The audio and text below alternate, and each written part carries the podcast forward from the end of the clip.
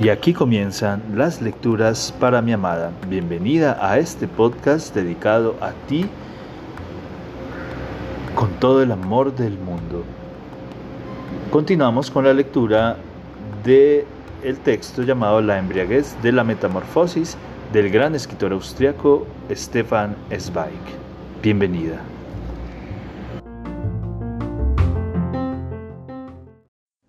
Seguimos leyendo La embriaguez de la metamorfosis del grandioso escritor austriaco Stefan Zweig.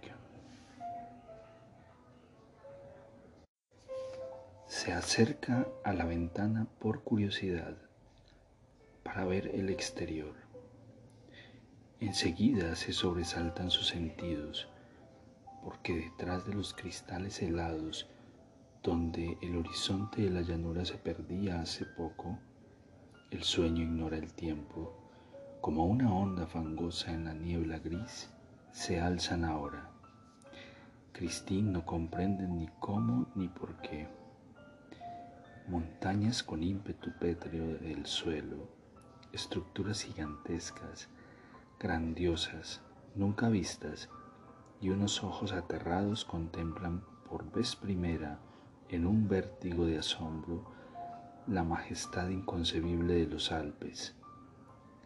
En ese preciso instante, un primer rayo de sol penetra por el ventanuco del paso situado en el este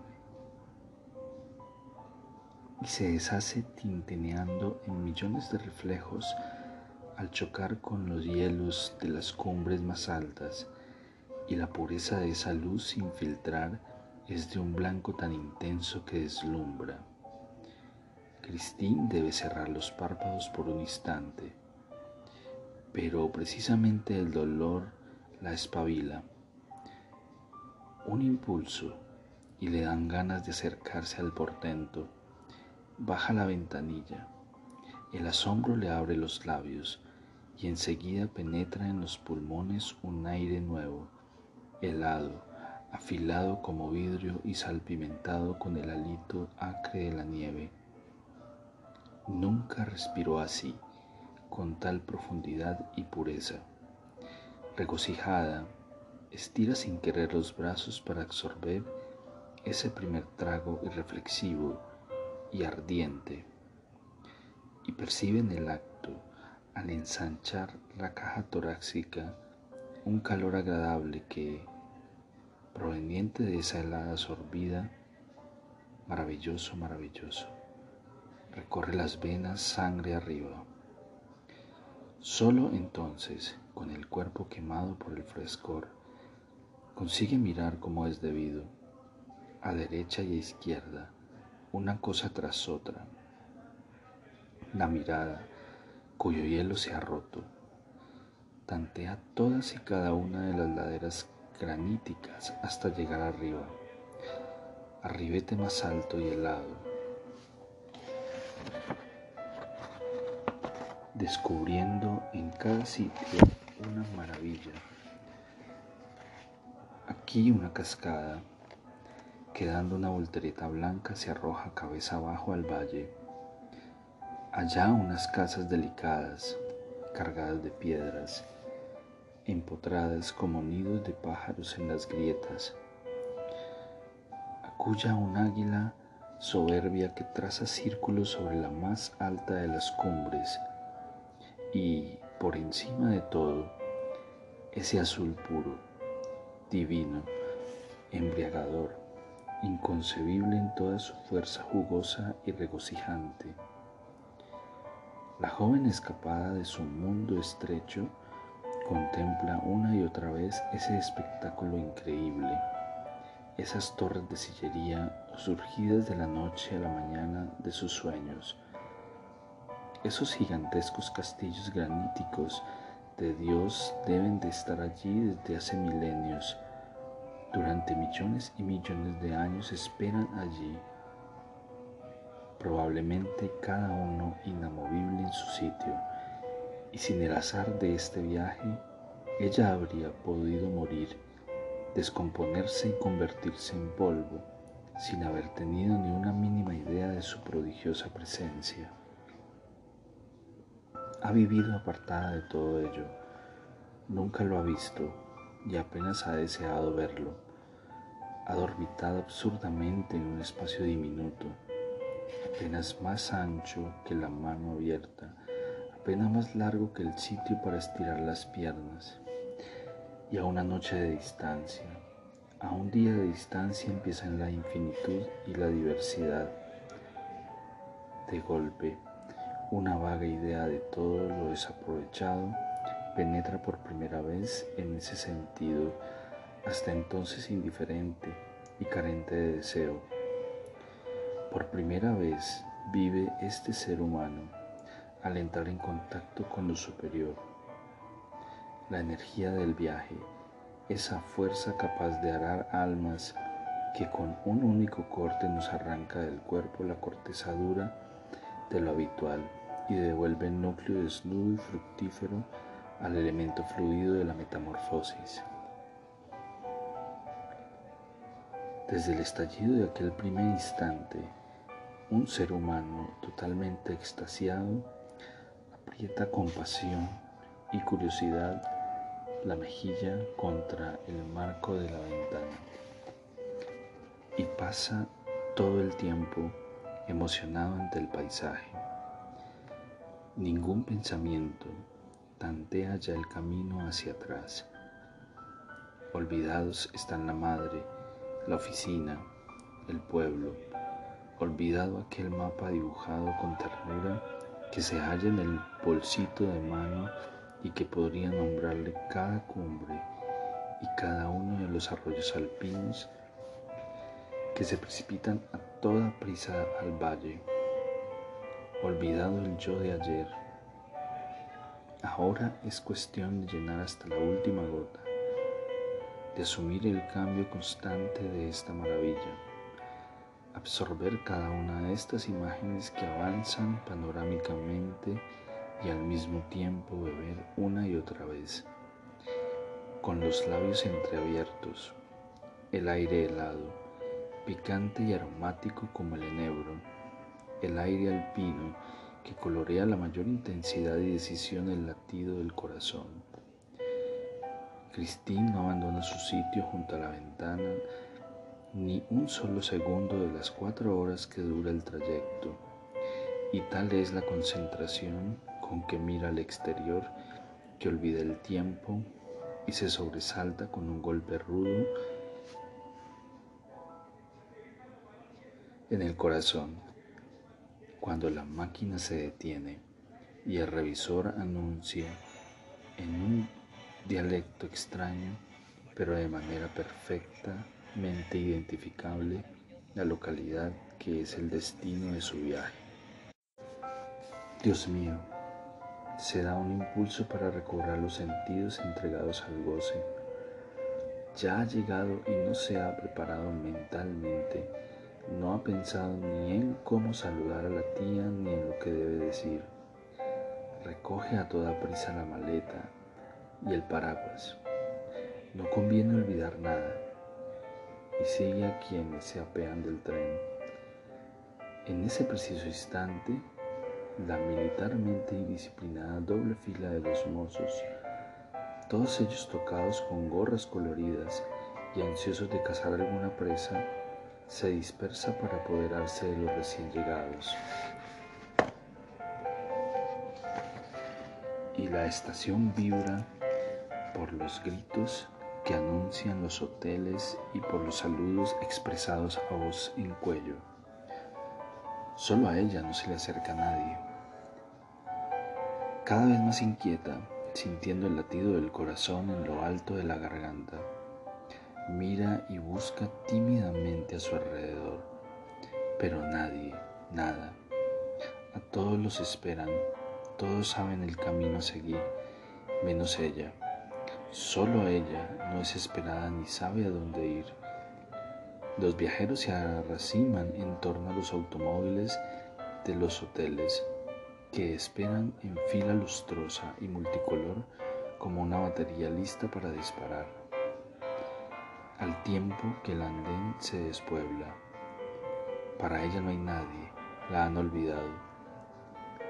La tía no ha venido, a lo mejor se marchó o está enferma y cancelaron su visita, pero el telegrama no llegó a tiempo. Dios mío, ojalá alcance el dinero para el viaje de regreso. Antes, sin embargo, saca fuerzas de flaqueza, osa acercarse a un portero cuya gorra lleva escritas las palabras Palace Hotel con letras doradas y pregunta con voz apenas audible si una tal familia Van Bolen se aloja en su hotel.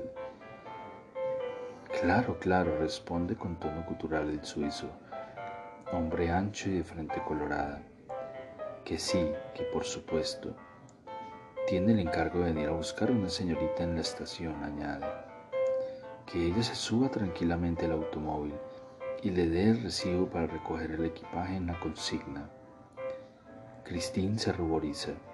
Solo entonces se da cuenta, herida de lo pobre y reveladora que resulta la maletita de mimbre propia de un pordiosero que se bambolea en su mano, mientras junto a todos los otros coches se amontonan magníficas, recién sacadas del escaparate, las flamantes, pulidas y metálicas torres acorazadas de los baúles armario, colocadas entre dados y cubos abigarrados hechos de valiosas pieles, de piel de Rusia, de cocodrilo, de serpiente y de la lisa cabritilla.